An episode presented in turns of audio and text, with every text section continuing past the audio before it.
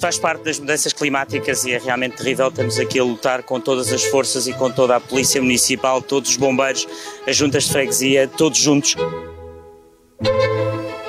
Viva! Está com o Expresso da Manhã. Eu sou o Paulo Baldaia.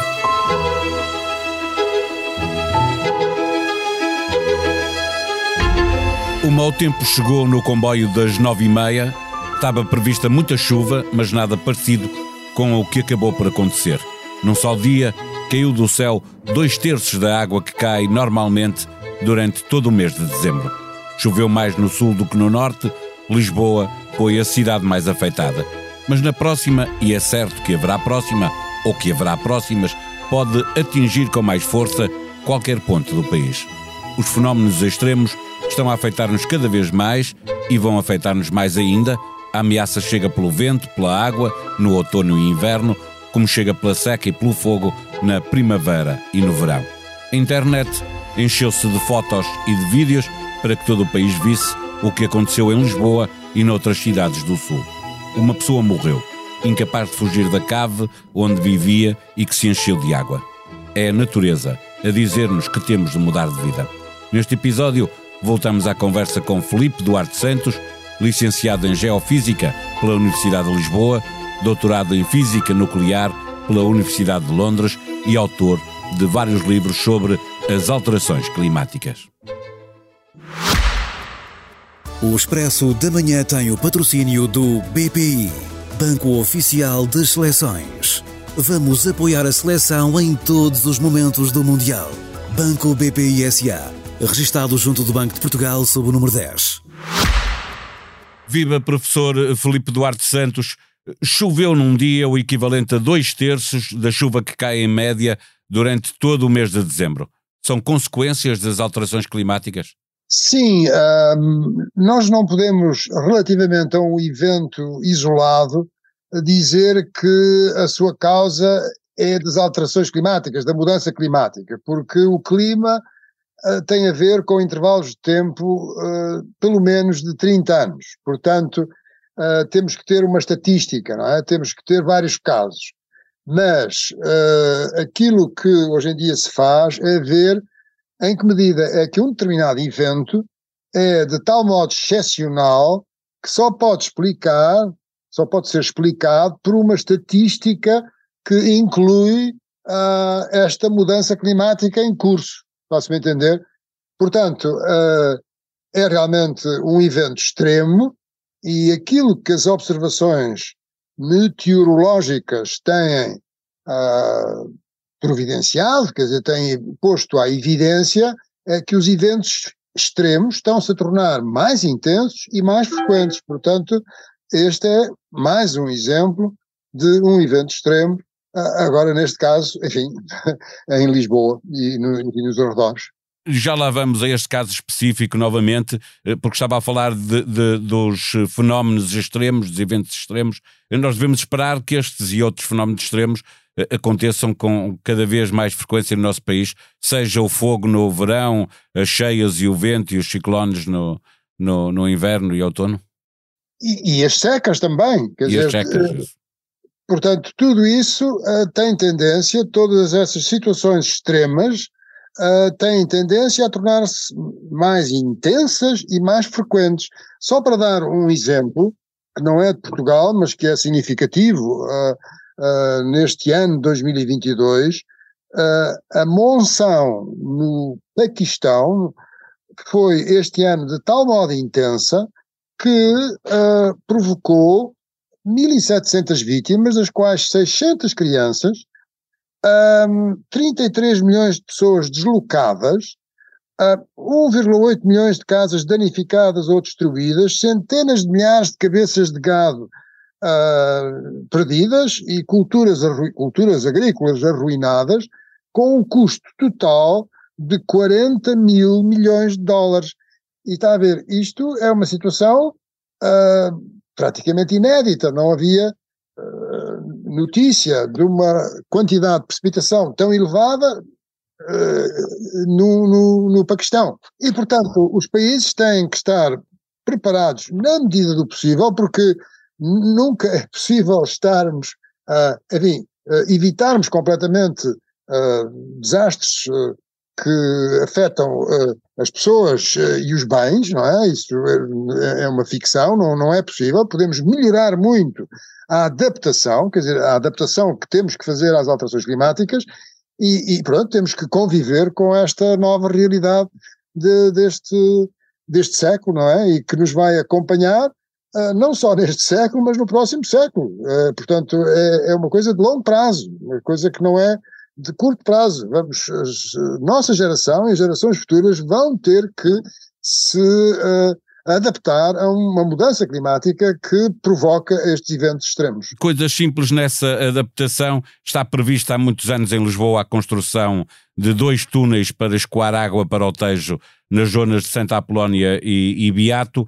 Eh, ao preparar esta conversa, eu encontrei notícias eh, de agosto de 2017 a dizer é agora que a Câmara de Lisboa vai mesmo avançar com a obra.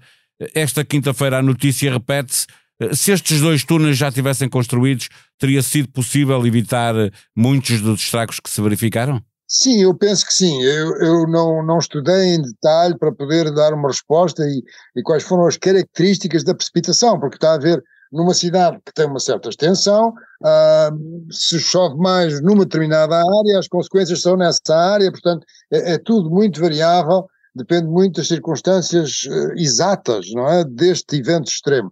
Mas uh, sim, certamente a construção uh, dessas, dessa obra de engenharia certamente que irá minimizar os impactos, portanto será uma medida importante de adaptação a estes eventos extremos na nossa cidade. Gravamos na quinta-feira ao final da tarde, esperavam-se mais problemas para a madrugada de sexta, fala-se mesmo de um comboio de tempestades a passar pela Península Ibérica até domingo. Com a frequência cada vez maior de fenómenos climatéricos extremos, eh, há uns tempos eh, foi o rio atmosférico, agora é o comboio de tempestades. Eh, nós estamos sempre a aprender novos termos que, que os especialistas conhecem bem. O que é isto? Que comboio é este? Bom, repare, um, do ponto de vista do, do conhecimento de, da atmosfera, aquilo que nós temos é a corrente de jacto.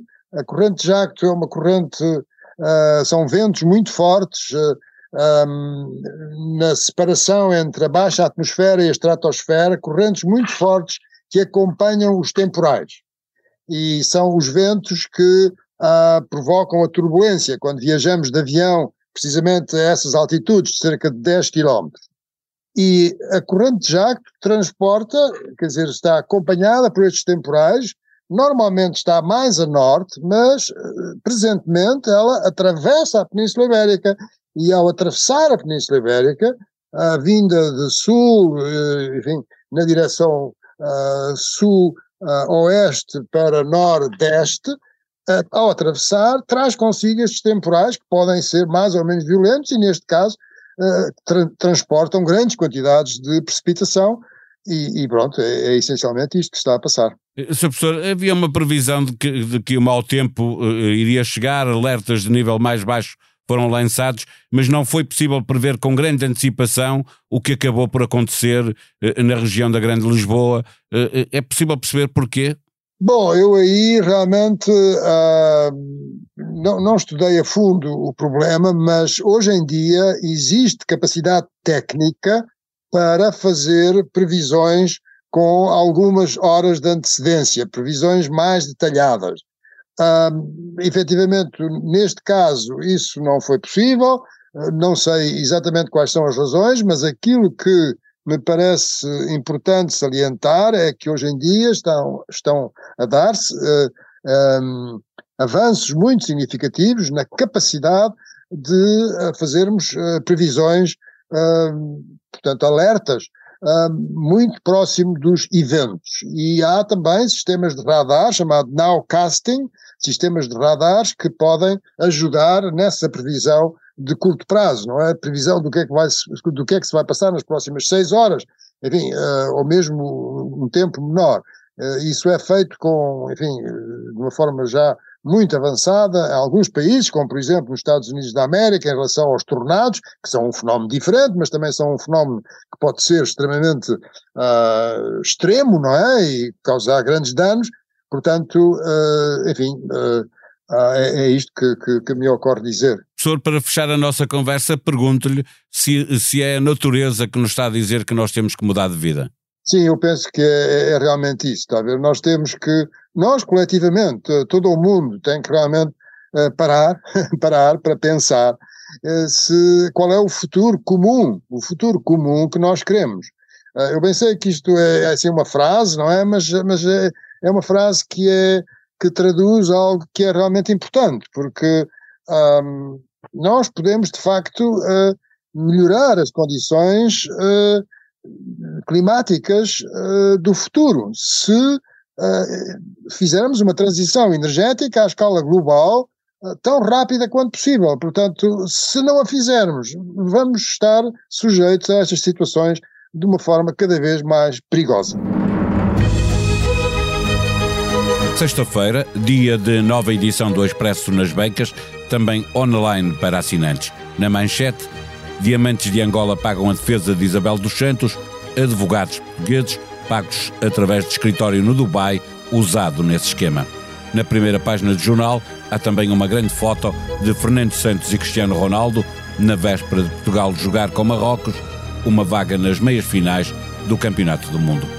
No caderno de Economia, a notícia de que Portugal teve a maior subida nas taxas de juros do crédito à habitação em toda a zona euro. Na próxima semana, o Banco Central Europeu decide novo aumento das taxas diretoras. Na revista, os melhores de 2022, livros, cinemas, televisão, música, teatro, dança e exposições. A sonoplastia deste episódio foi de João Martins. Tenham um bom dia, um bom fim de semana. Nós vamos voltar na segunda-feira. Até lá.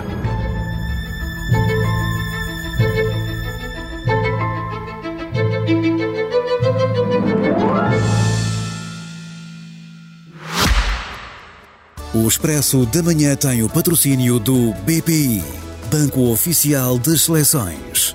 Vamos apoiar a seleção em todos os momentos do Mundial. Banco BPI SA registado junto do Banco de Portugal sob o número 10.